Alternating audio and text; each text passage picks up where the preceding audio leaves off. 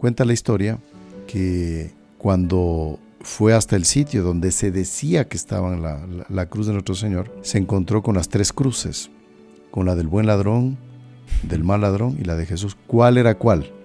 En esa época pues no había escáner ni qué puede hacer, cómo hace. Cuentan que ella eh, mandó a traer, no sé si era un paralítico, un leproso, un leproso, un leproso, y lo hace acostar en cada cruz. Y en la verdadera cruz ahí se curó.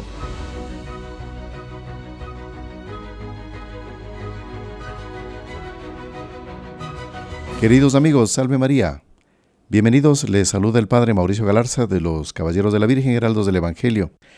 Eh, iniciamos este podcast con un tema muy interesante. Estamos aquí acompañados del hermano Jonathan Saavedra para hablar un tema sobre la cuaresma, que son las reliquias de la pasión.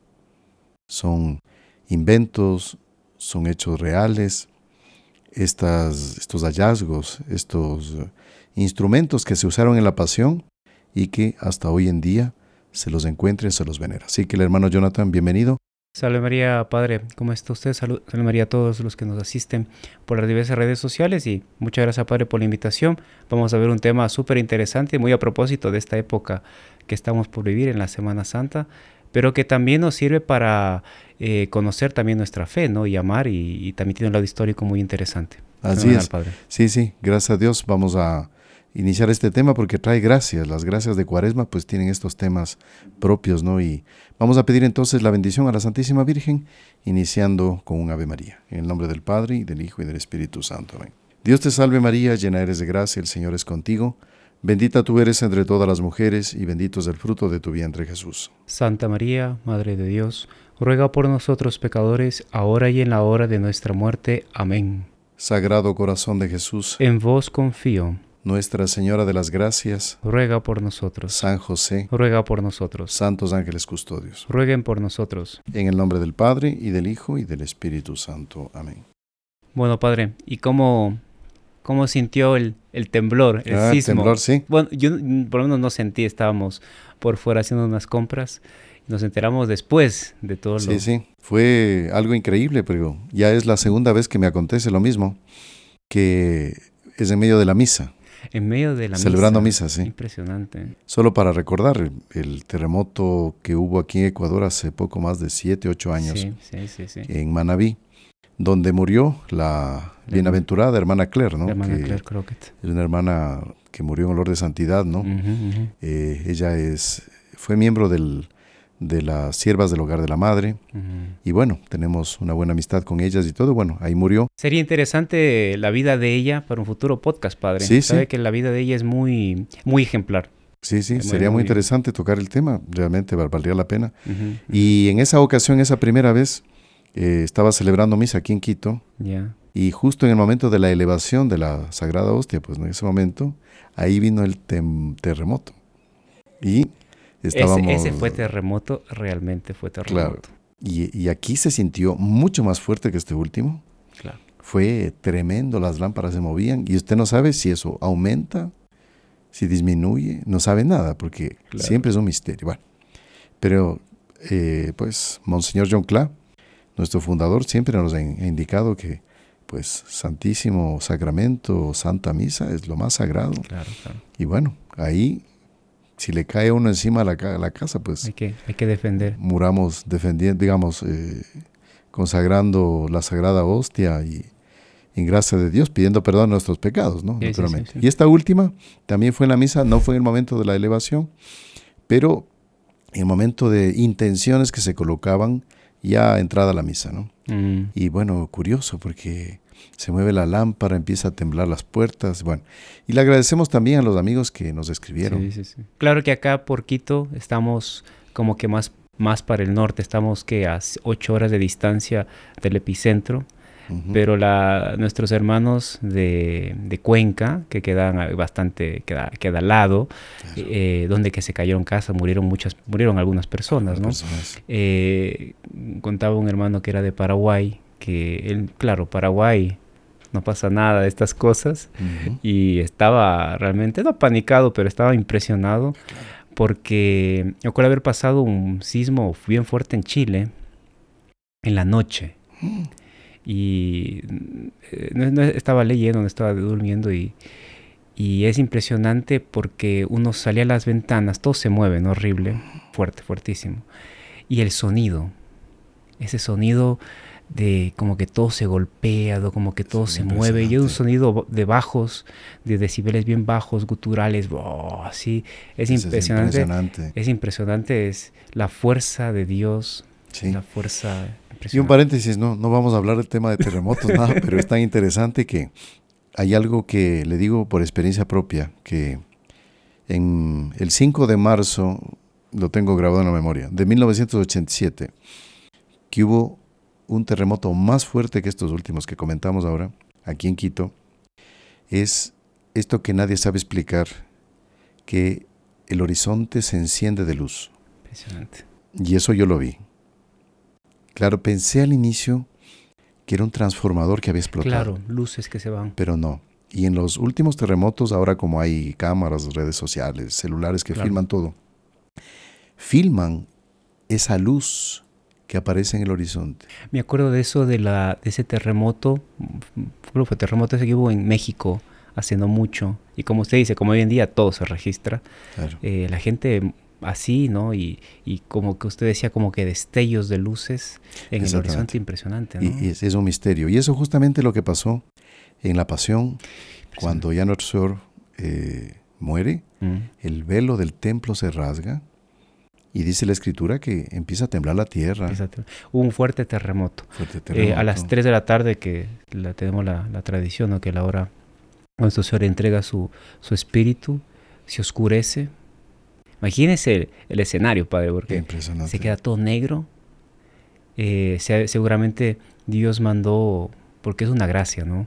Es el gran misterio de la redención, la muerte del hombre Dios. Mandó un, no sé, un... Es una señal. Mandó una señal, pero mandó haber mandado también una gracia sensible a las personas buenas y también a, las no tan buenas para decir algo grandioso pasó. Terremoto, oscuro, contaba toda la leyenda Catalina Emmerich decía que eh, en ese momento se cayeron muchos templos de la zona y dice que había un templo judaico, una sinagoga, donde que lamentablemente eh, que no quedaba en Jerusalén, quedaba un poco a las afueras y, y que en, abajo del lugar así donde que se hacía no se ofrecía sacrificios, porque eso se hacía solamente en el templo, pero donde que se leía, donde que era el lugar sagrado de esa sinagoga, se derrumba, todo se cae. Y abajo de eso había un altar a Venus. Mm, ahí está. Se cayó todo. Claro. eso es señal, señal mismo. Y justamente una de las reliquias de la pasión, que esto es lo que queremos comentarles ahora, hay lugares hoy en día mm. que abrigan reliquias extraordinarias y nosotros no sabemos, no conocemos. Mm. Y uno de estos es las columnas, las columnas que sostenían el velo que se rasgó. El velo del templo, claro, velo uno, no sé, parece una cosa pequeña así de la puerta, no, una cosa gigante. Parece que era una especie de una, de una gran tela, así gruesa, claro. Y que sería justamente para separar del Santo Santorum y que era algo súper sagrado para los judíos. Y yo no sé si el relato, si es el relato de la Sagrada Escritura que dice cuando se rasga, porque se rompe de arriba abajo, dice la Sagrada Escritura, dice, salgamos de aquí. Salgamos de aquí. Eh, los ángeles. Los ángeles, ¿quiénes serán? Pero ya ese templo quedó maldito. Así fue. Y se conservan las columnas. Y es esto que quería comentarles. Este es un, un, estudio de un padre, el padre Ignacio Acuña, que él comenta él dice así, ¿no? Dice, el velo del templo de Jerusalén, que se rasgó en dos partes al morir nuestro divino Salvador, era sostenido por dos columnas, hmm. las cuales hoy día se conservan en el claustro de la Basílica de San Juan de Letrán en Roma. Impresionante. Entonces, quienes van a Roma, pues ven esas columnas, no, mire, son las que sostenían el velo del templo que se rasgó. Impresionante. Y es algo eh, realmente también simbólico, ¿no? Porque es como que se rompe un algo entre Dios y aquellos hombres que no recibieron a Dios. ¿no? Hay una cosa, es una, esto es un misterio porque claro, no hay una, no hay una definición dogmática de esto, pero es cuando eh, nuestro Señor dice en el alto de la cruz una de las siete palabras, dice perdónalos porque no saben lo que hacen. Muchos dicen que a quién se refiere, a los judíos, sobre todo me refiero a las cabezas de los judíos, eh, o se refiere a los romanos. Claro. Porque los romanos son, pues era el poder civil, militar, el que, el que ejecuta a nuestro Señor, pero eh, los, los judíos nuestro Señor les llega, le dice, eres tú el rey de los, eres tú el Mesías, no sé cuánto, tú lo has dicho, yo soy. O sea, nuestro Señor sí llegó a afirmar varias veces que él era el Mesías, el esperado, y, más allá, el Hijo de Dios. Entonces, queda un misterio porque eh, perdónanos, no los perdona. Entonces se rasga un templo, se rasga el velo, significa qué? Significa... Claro. Es una algo que hubo y que ya no es más. Porque ya el, lienzo ya no está entero, la tela esa quedó dividida. Es, muy bonita esa, esa, parte, son simbolismos impresionantes. Padre, y eh, una pregunta, porque tal vez personas nos están acompañando, quisieran saber, eh, ¿cuál es el, significado y por qué los católicos pues, veneramos y la diferencia entre eh, explicar un poco qué es una reliquia? Claro, ¿qué es una reliquia? Bueno, la historia es así sintéticamente, ¿no? Cuando los eh, cristianos morían en el Coliseo Romano, en el Circo Máximo, eh, pues eran hechos heroicos. Entonces, hablemos de Santa Perpetua y Santa Felicidad, ¿no? Que Santa Perpetua era una señora así más, más noble. Eh, ella estaba esperando un hijo. Santa Felicidad ya tenía un hijo. Y las dos al Coliseo y a morir preso de las fieras. Entonces una madre que tiene un hijo que está llegando y otra que tiene el hijo en brazos. Y le dicen, a ver, si quieres vivir, échale incienso a los dioses. Había un ídolo ahí dentro. Échale incienso y sales. O sea, reniega de tu fe y sales. Sales tú y tus hijos. y, y, salvas a tu hijo. ¿Qué madre no querría echarle incienso al dios, al ídolo, para salvar al hijo? Claro, eran madres cristianas, católicas, convencidas, y prefirieron entrar a la arena y morir como murieron. Entonces, claro, un hecho así se comenta, es impactante. Entonces la gente quiere ver dónde están los cuerpos de esas, lo que restó de esas mujeres. ¿Dónde están? Y ahí es que, no solo con ellas, sino con innumerables mártires, la gente se llevaba de recuerdo, primero para sepultar lo que había de, para sepultar, pero después por un sentimiento de piedad, de, de, un, un, censo de, lo, de lo místico, de lo elevado, se llevaban un poquito para su casa. Porque es decir, guardar la pertenencia, un hueso, un cabello, una ropa, lo que sea que quedó ahí, sangre, dice, esto es sagrado, porque es un hombre, una mujer, y un niño, un joven, que no le importó que las fieras lo devoren y aquí está su sangre y yo me la llevo. Y ahí está la diferencia entre las reliquias que comúnmente se conoce históricamente, no sé, tal piedra de Egipto, de no sé qué, una reliquia. Es una reliquia arqueológica, histórica. Pero la reliquia eh, católica, la reliquia sagrada, eh, es algo del santo. Claro.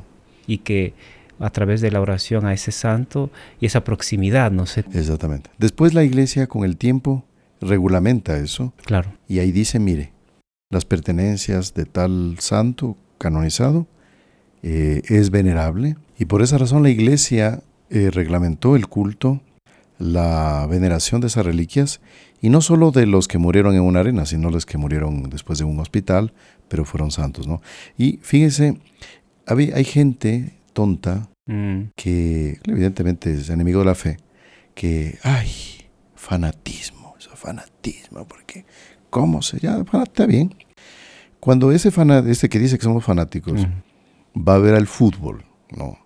Y se encuentra con el jugador mm, favorito, el número uno del mundo, y ya pasa, que le pasan la gorra, que firme la gorra, se cambia la gorra, ¡ay, maravilla!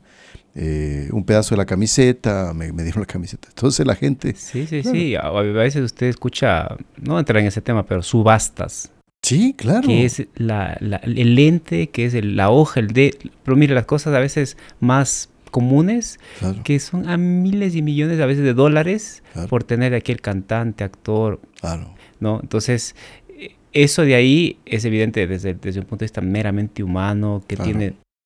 Pero claro, para un católico, por ejemplo, eso que pasa con Don Bosco, padre, que San Juan Bosco eh, era, un, era un santo vivo y una luz que reflejaba, y él entraba en el oratorio, y llegaba un momento en que cuando ya llegaba al otro lado del patio, se daba cuenta que no tenía pedazos de su de la sotana, de la sotana porque los chicos y a veces las mamás les mandaban a cortar para guardar un pedazo, una tela de y vea, este asunto de las reliquias es, es algo que ha existido en la iglesia de siempre, es una piedad. Y reliquias que hacen milagros. Hay casos en que el enfermo está a punto de morir, que se yo, le ponen una reliquia de un santo se encomienda y el enfermo revive. Y esto que aconteció, esto lo contaba el doctor Plinio Correa de Oliveira, era impresionante. Él decía, por ejemplo, el santo cura de Ars. Santo cura de Ars eh, tenía que cambiar sotana cada semana porque todo el mundo le pedaceaba la sotana y tenía unos cabellos a veces un poco largos y con cabello bueno.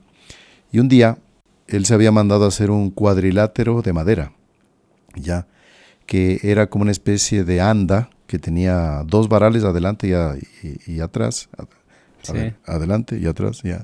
Y habían dos personas, tres personas que iban como que llevando. Y él en la mitad del, cuadrilátero, o sea, él caminando, pero los otros le llevaban para que evitar que la gente se acerque. Entonces imagínense esta mesa, el santo aquí en el medio, pero esta mesa hueca naturalmente, ¿no? Claro. Entonces él se metía ahí, dos atrás, dos adelante, y le iban llevando él caminando y todos en una especie de, procesión, digamos. Bueno, entonces comentaba que ya pues nadie se acercaba, nadie le podía cortar la, la sotana. Y un día apareció eh, un señor con una niña aquí en los hombros, ¿no?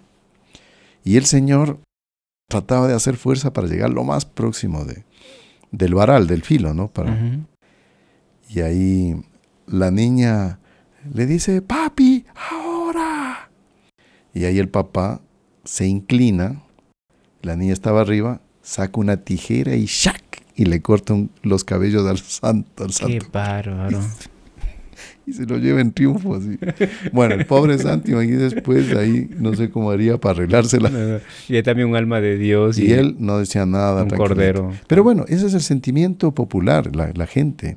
Exactamente. Eh, es el Espíritu Santo que va inspirando esas cosas. Exactamente. Tal vez hay cosas muy exageradas, tal vez medio... Claro, a veces, pero evidente, una persona que, que, se deja llevar solamente por el entusiasmo y el amor, es como Santa María Magdalena que va al sepulcro con aceites para ungir el cuerpo del Señor y ni se le ocurrió por la cabeza que tenía una piedra que pesaba no sé cuánto, pero es el, es el amor que le empuja y para el amor nada es exagero.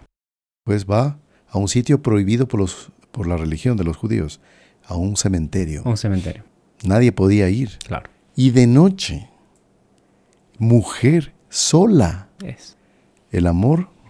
No, no, no ve nada. Y si eso, Padre, se pasa con las reliquias de los santos, con los hombres, pues que son un reflejo de nuestro Señor, mucho más con las reliquias de Él. Exactamente. Y esto, mire aquí, eh, vamos a comentar un poquito de las reliquias preciosas de la Pasión que existen, donde están algunas. Bueno, una de las más infamosas, el Santo Sudario de Turín, que los científicos que lanzaron hace 30 años, ya me acuerdo que fue eso, de que es una falsificación, que es un cuento, no sé qué. Después vinieron un montón de estudios científicos que desmintieron eso. Entonces, partiendo uno de los elementos, ¿no? que el sudario fue víctima de muchos incendios. Claro. Y al haber pasado por muchos incendios, muchas partículas de carbón quedaron en el, en el lienzo, muy probablemente y cuando se quiere hacer prueba de carbono 14 sobre un elemento que tiene carbón no funciona. Solo para inicio de conversa. Me acuerdo que de uno de los últimos estudios de la NASA, eh, que bueno, ya más próximo a nuestros, a, nuestro, a nuestros días, era justamente que el santo sudario eh, tenía algo de la Virgen de Guadalupe, ¿no? Eh, tiene un aspecto tridimensional. O sea, pintar tridimensionalmente, porque no es, no es manchar. Exactamente. No son manchas del, rostro de nuestro Señor. Es, es, una, es tridimensional. Por eso a veces hacen esos relieves. No son tan perfectos, pero porque es tridimensional.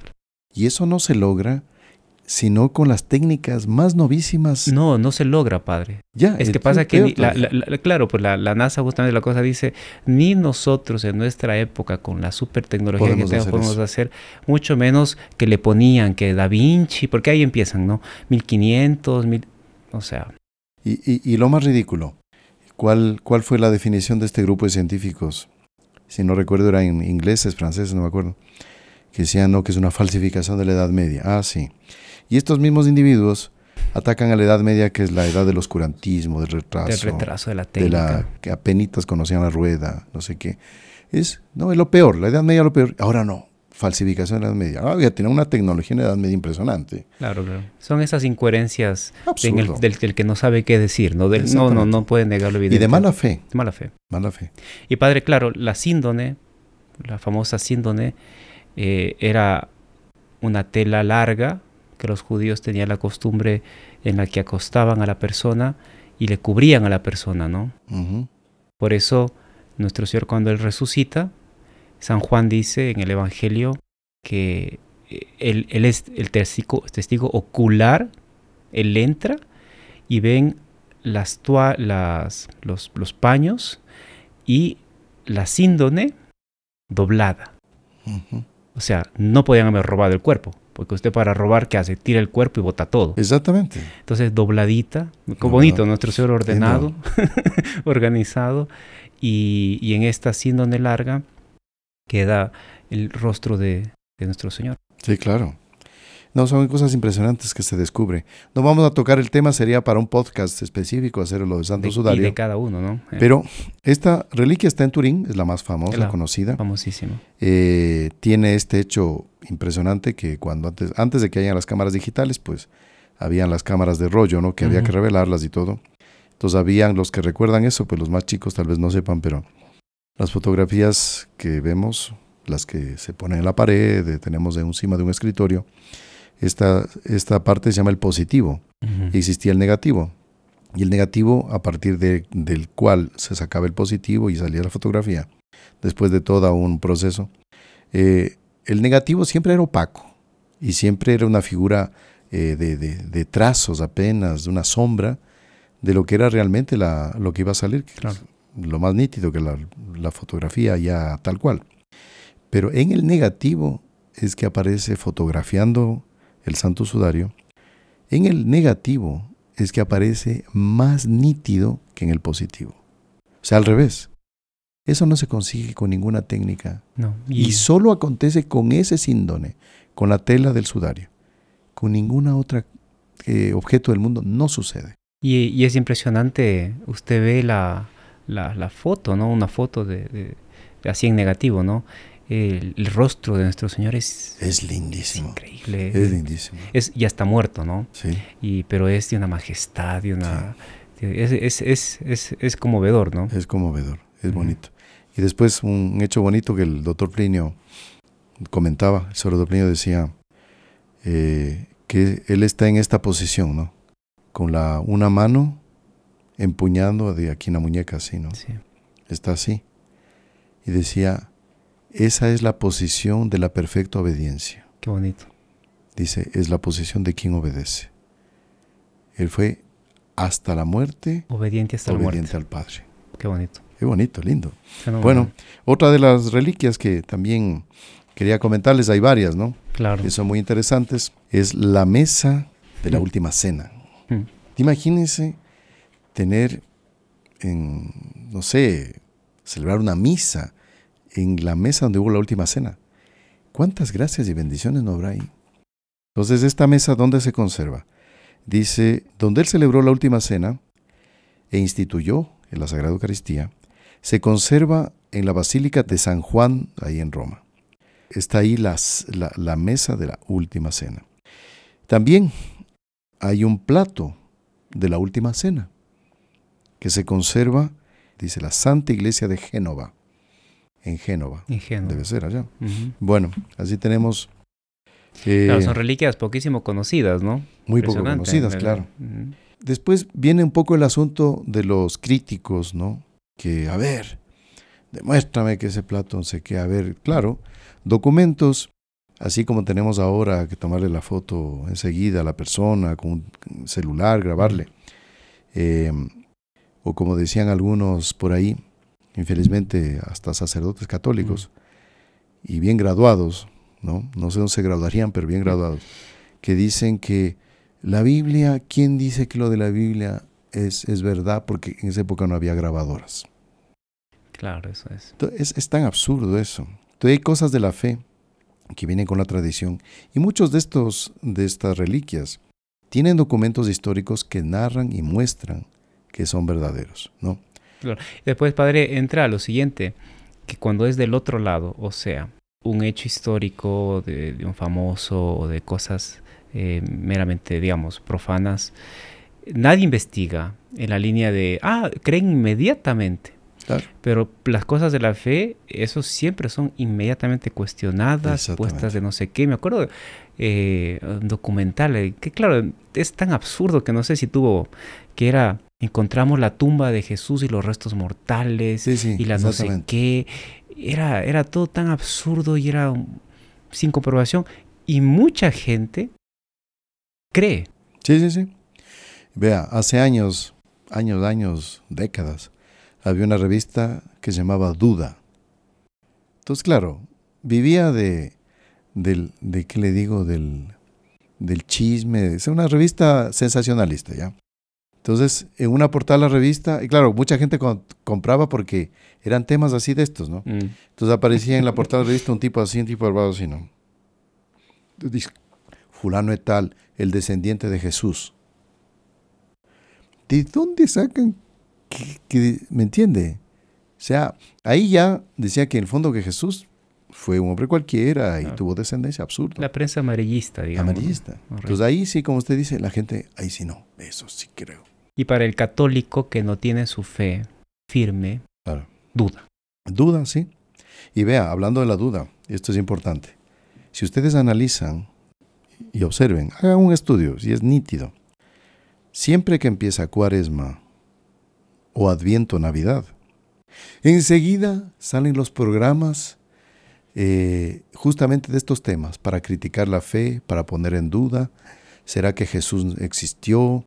Eh, ahí aparecen los discoveries no sé cuánto, diciendo que no, que hay un estudio ultimísimo que dice que aquí está la tumba de María Santísima. de- no, ahí no dice la Santísima, no, aquí está la tumba de María y la de José. Oh, todo el mundo impresionante.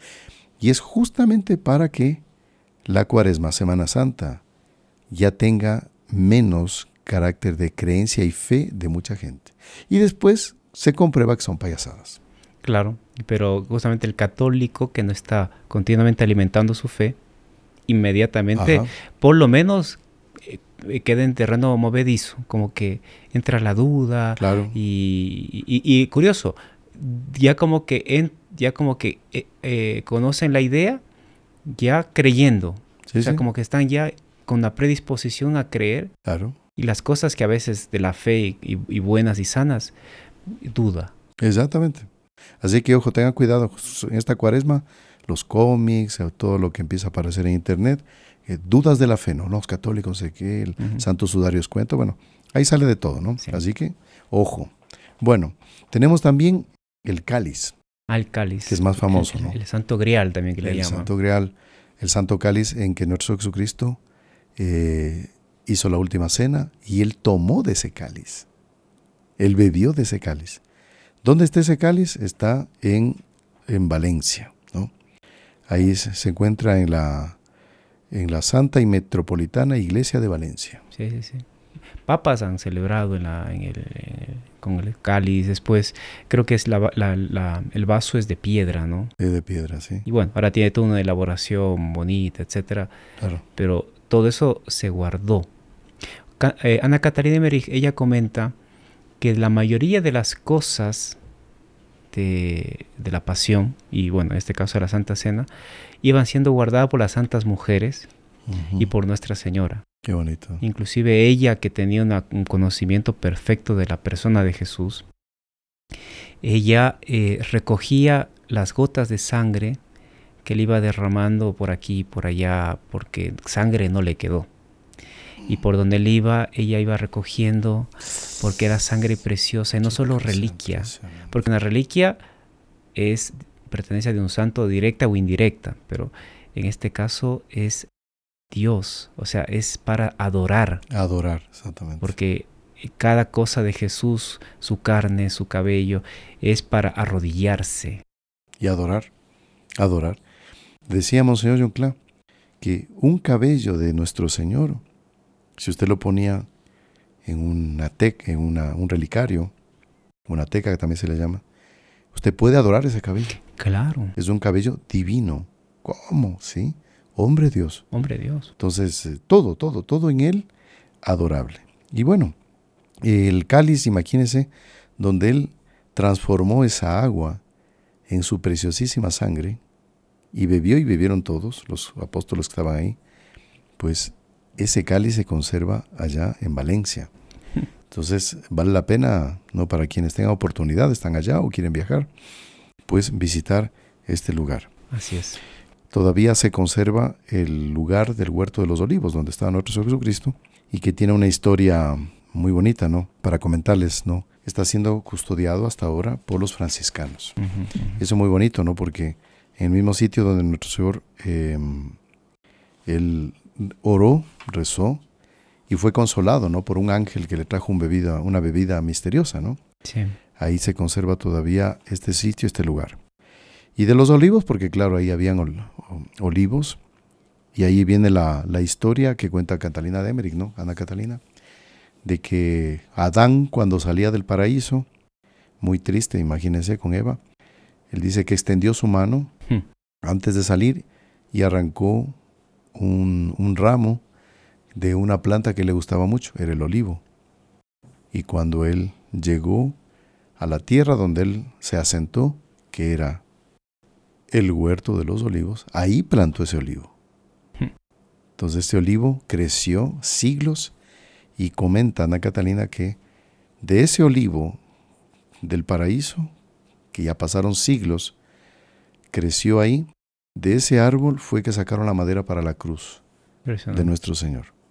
Me pareció muy bonito. Entonces, este lugar es custodiado por los franciscanos.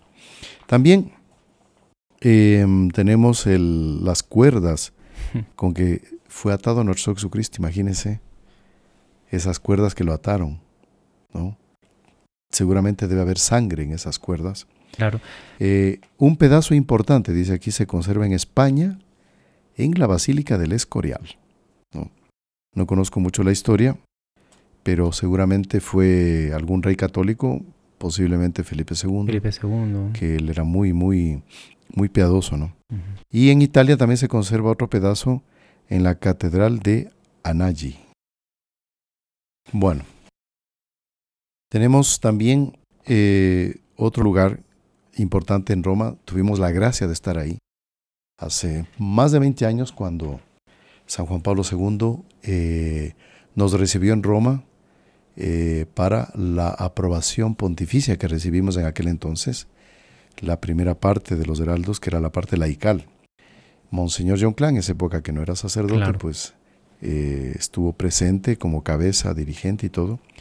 Y ahí pudimos en esa oportunidad, esa gracia que tuvimos de estar visitando ya los lugares santos en Roma, de visitar la escalera santa. Y realmente es impresionante. Eh, la iglesia lleva ese nombre, la iglesia de la escalera santa. De la escada santa.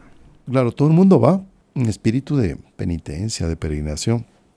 Y son unas, de lo que recuerdo, más o menos unos, será unas 30 escalones que están, claro, la escalera es de piedra, solo que fue recubierta con eh, tablas de, madera, tablones de madera bonitos, y en determinados momentos uno mira en el suelo, hay unos círculos con un, cristal, y desde ahí se ve la sangre de nuestro Señor. Impresionante. Que derramó ahí. Entonces uno puede ver ahí, mirar, y ahí se ve la, la huella de la sangre. Claro, porque una de las apasionadas de las reliquias era Santa Elena. Y Santa Elena, ella trajo muchísimas reliquias. Claro. Imagínense el trabajo de traerse una escalera de piedra completamente. no, lo que debe haber sido Y mire, y discúlpeme para todos los varones aquí, que, pues, fin. Pero eso es amor de una mujer santa. Un varón, ¿usted qué va a traerme la escalera? Ni? no, no. la, la, mujer lleva la escalera, quiere llevarse, si es posible, la tierra, no sé todo. Y gracias a ese amor femenino es que tenemos estas maravillosas reliquias. Santa Elena, que era la mamá de Constantino y que tenía pues poder para poder hacer eso. Claro, porque digamos, el, hombre haría más bien el cálculo, ¿no? Oye, pero a ver si uno la trae, cuánto tiempo, no sé cuánto, cuesta. Yo creo que mejor si la conservamos muy bien allá, si hacemos todo un trabajo de mantenimiento, no, son diferentes amores, ¿no? Exactamente.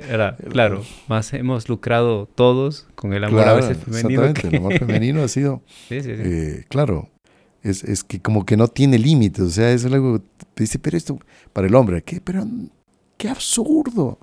Y mire, eh, son eh, cosas que solo debemos agradecer a Dios. claro, que uno ve eso reflejado, son aspectos también de bonitos de la, del alma que, Dios creó, ¿no? El alma de la mujer.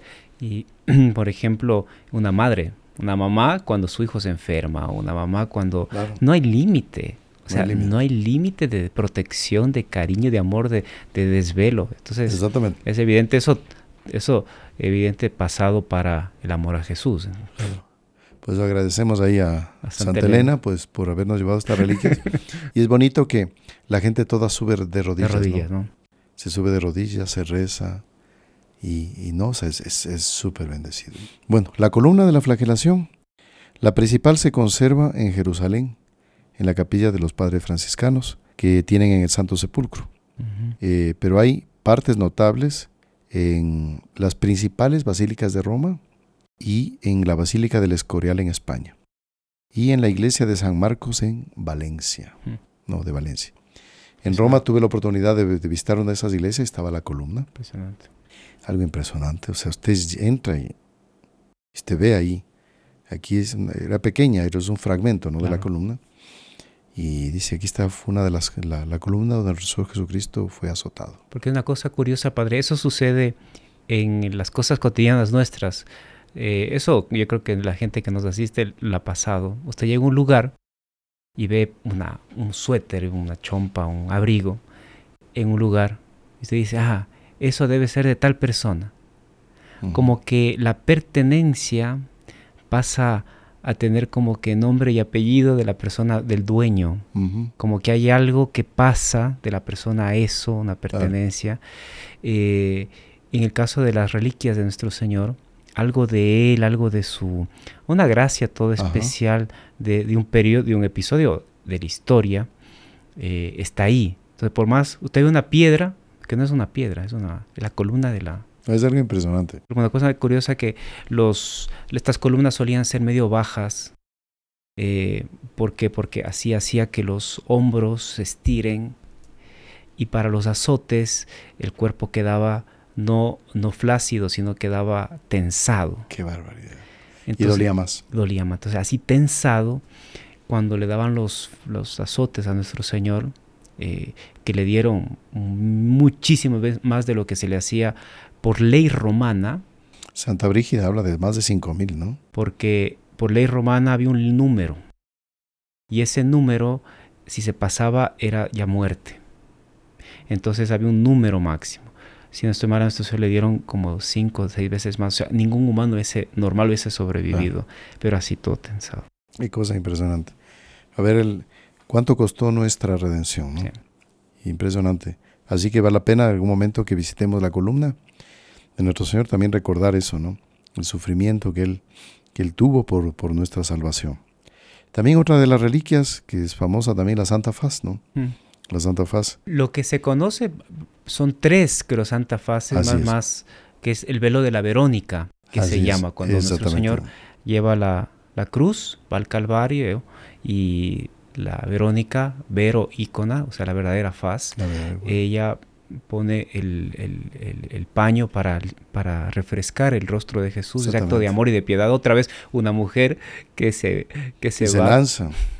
Exactamente. Entonces dice, las, las auténticas se veneran en Roma, en la Basílica San Pedro. San Pedro. ¿no? En España, en la Catedral de Jaén. Y en Venecia, en la iglesia de San Marcos. Ahí están los originales. Tres, porque era el lienzo doblado en tres. La Santa Verónica le, le enjuga el rostro y traspasa un, dos, tres pliegues del lienzo, ¿no? Exactamente. Bueno, también algo muy, muy interesante que son cosas que uno no sabe, ¿no? También uno no, no recordaba o volviendo a estudiar, pues qué bonito, son la señal del INRI, ¿no? El INRI. El INRI, que es eh, Jesus Nazarenum Rex Judeorum, ¿no? En latín. Se encuentra eh, la principal parte, es un fragmento, en la Basílica de la Santa Cruz de Jerusalén en Roma. ¿no? en San Juan de Letrán y en San Marcos, es eh, allá en la misma ciudad, ¿no? que queda ahí en Venecia, ¿no? La iglesia de San Marcos. Bueno, eh, después tenemos la esponja. La esponja, como el vinagre, ¿no? Con que nuestro Señor fue, le untaron, ¿no? Dice que lo colocaron en una caña, entonces en la punta, la esponja, para tratar de darle algún frescor en los labios.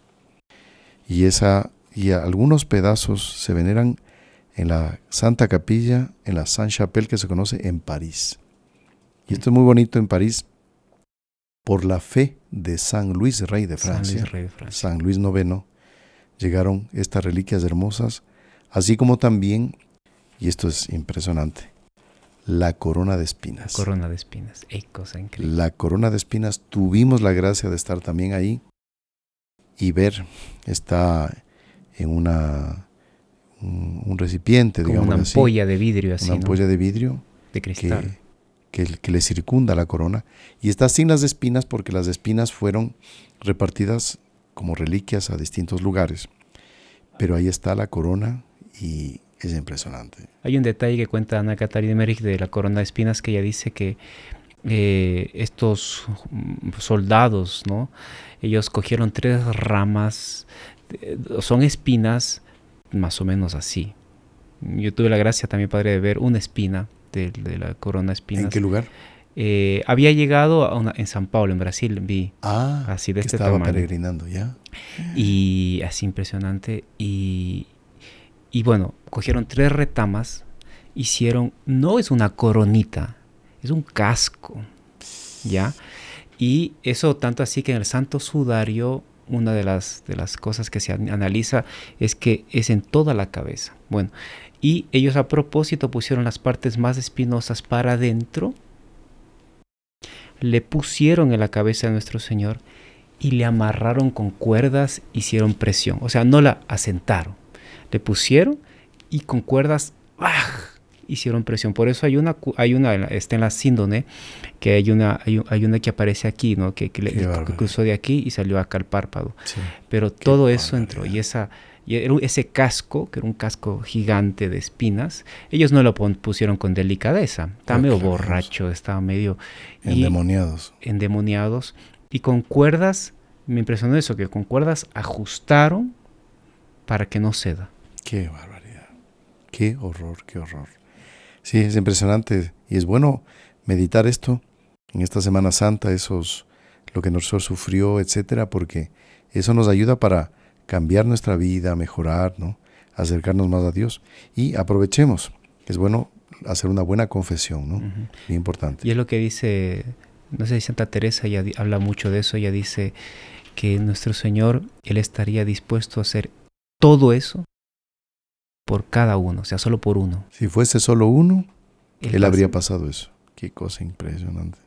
Ah, bueno, padre, la corona de espinas está actualmente en... Está en Notre Dame, exactamente, está en bueno, Notre estaba Dame. en Notre Dame, no sé ahora después del incendio para dónde la, lleva, la han llevado, sí, pero sí. Estuvo hasta antes del incendio, por lo menos en Notre Dame. Pero la Saint-Chapelle fue construida para justamente tener esas reliquias, ¿no? Exactamente, para tener esas reliquias y es por la fe de este santo San Luis, el rey de Francia.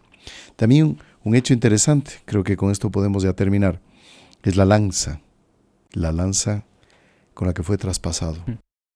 San Longinos, ¿no? Mm. que en esa época era Longinos, pues es, eh, se, se, comenta en la escritura que le salpica el, la linfa que se llama, sangre y agua en un ojo que lo tenía medio ciego, y recupera la vista. Y ahí se convierte. Entonces, eh, la, la lanza sin la punta se encuentra en la Basílica de San Pedro en Roma.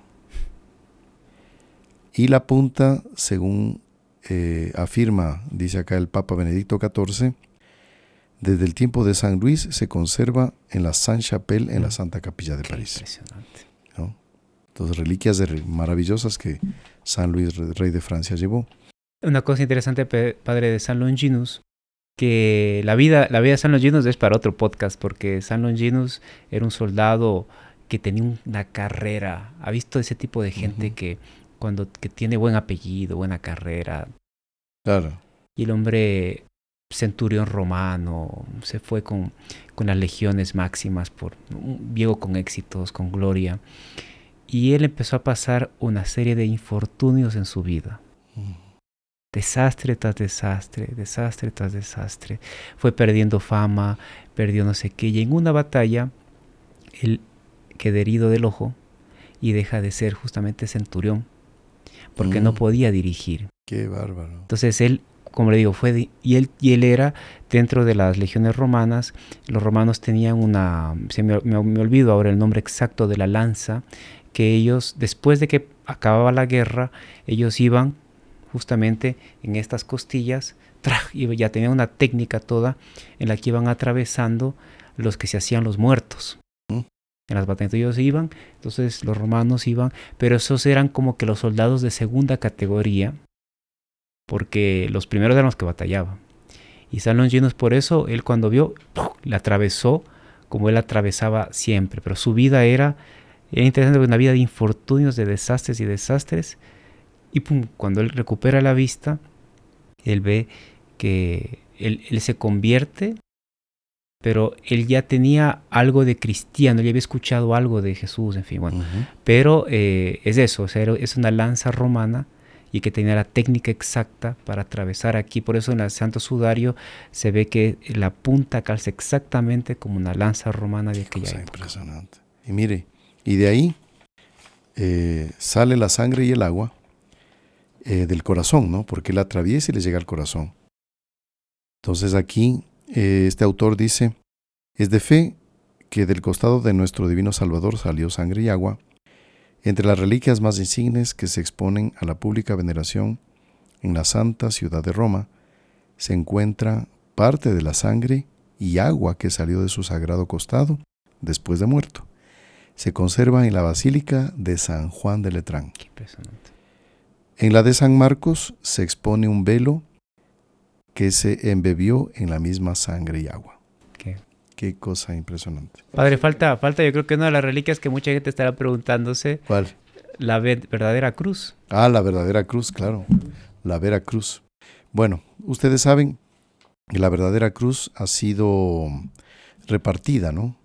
En innumerables lugares, astillas, ¿no? A veces más grandes, más pequeñas, que fue descubierta también por Santa Elena. Por Santa Elena, exactamente, ¿no?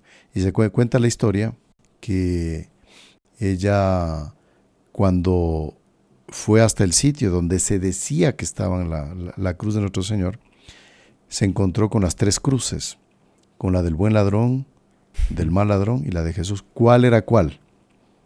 En esa época pues no había escáner ni... ¿Qué, qué, qué puede hacer? ¿Cómo hace?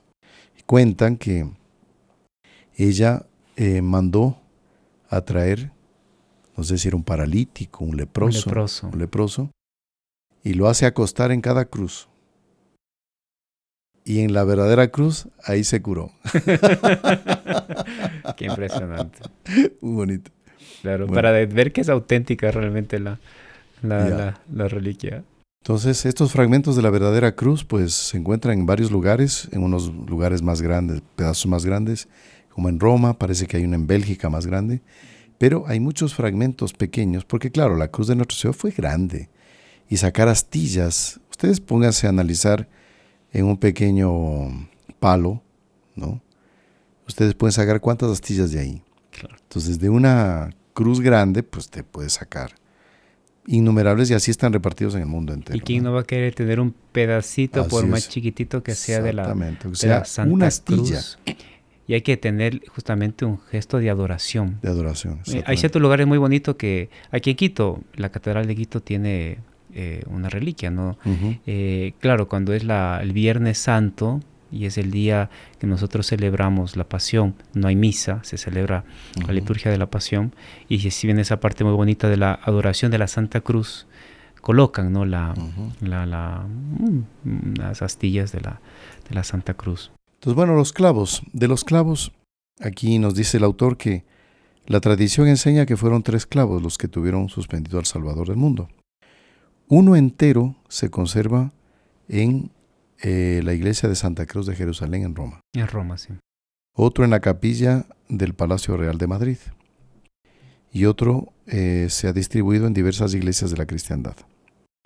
Entonces, ahí está el clavo del más grande, que dice que está entero en Roma. Y curioso que los clavos no eran chiquititos, ni cuando le pusieron a estos eran desinfectados y redonditos y puntiagudos eran una cosa... una, cosa gigantes, son gigantes y bueno. Y a nuestro Señor le crucifican aquí, en esta parte de aquí. Por eso en el Santo Sudario justamente está así y recogido un dedo, porque por aquí pasa un tendón. Un tendón. Un tendón que recoge los dedos. Por eso parece que tuviese cuatro dedos el Santo Sudario, pero no es porque aquí, aquí, y uno que atraviesa los pies. Los pies. Las piernas, digamos. Qué cosa impresionante. Impresionante. Padre, hay una pregunta que nos ah, tenemos el periodo de preguntas y antes de las oraciones que nos hace una pregunta una señora de, de, Bogotá, de, Colombia, eh, la señora Cecilia, ella nos dice, Padre, ¿cómo hacer para vivir bien la Semana Santa? Porque a veces yo veo gente que, que, bueno, Semana Santa, vámonos de vacaciones o cómo hacer para vivir como un católico debe vivir bien su Semana Santa. Sí, fíjense, habremos un poquito así atrás, muy sintético. La cuaresma. Cuaresma son 40 días, ¿no? En la Edad Media, toda la gente ayunaba, hacía abstinencia 40 días. Era bonito, o sea, hacía unas penitencias. No, después de eso se fue regulamentando, etcétera, etcétera. De ahí viene el asunto del carnaval, ¿no? Carne vale, vale la carne porque hasta ese miércoles hasta la víspera del miércoles ceniza, se podía comer carne y el resto, adiós, hasta que venga la resurrección. Bueno, eso se fue regulamentando, etcétera, pero antes había un espíritu mucho más profundo y más serio respecto de lo que es la cuaresma y la pasión.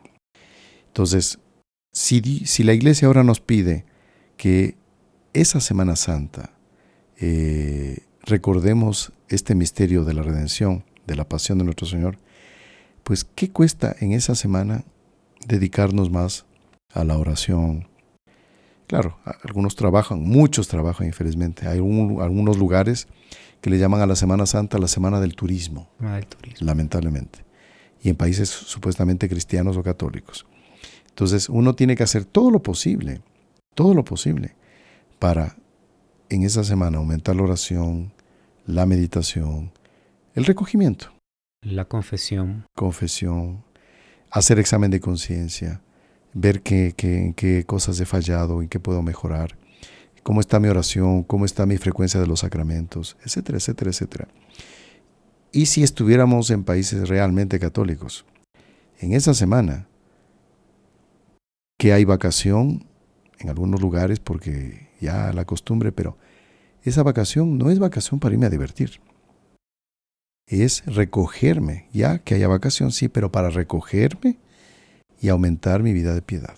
Exactamente. Ese es, así se, debe, se debería, eh, digamos, eh, celebrar esa Semana Santa. ¿no? Y recordar que las fiestas litúrgicas no son solamente un, recordar como uno recuerda el cumpleaños de alguien, sino se celebra y Dios manda las gracias, las mismas gracias, en este caso de la pasión de nuestro es. Señor, Es revivir eso. revivir. Exactamente. Muy bien, vamos entonces a terminar con un Padre Nuestro y un Ave María, este podcast. En el nombre del Padre y del Hijo y del Espíritu Santo. Amén. Padre nuestro que estás en el cielo, santificado sea tu nombre. Venga a nosotros tu reino, hágase tu voluntad en la tierra como en el cielo. Danos hoy nuestro pan de cada día. Perdona nuestras ofensas como también nosotros perdonamos a los que nos ofenden. No nos dejes caer en la tentación y líbranos del mal. Amén. Dios te salve María, llena eres de gracia, el Señor es contigo. Bendita tú eres entre todas las mujeres y bendito es el fruto de tu vientre Jesús. Santa María, Madre de Dios, ruega por nosotros pecadores, ahora y en la hora de nuestra muerte. Amén. Vamos a darles la bendición. El Señor esté con ustedes. Y con tu espíritu. Y la bendición de Dios Todopoderoso, Padre, Hijo y Espíritu Santo, descienda sobre ustedes y permanezca para siempre. Amén. Ha sido una alegría muy grande haber estado con ustedes. Les esperamos para el próximo podcast, el podcast de los Heraldos. Y no se olviden también de rezar por nosotros. Salve María. Salve María a todos.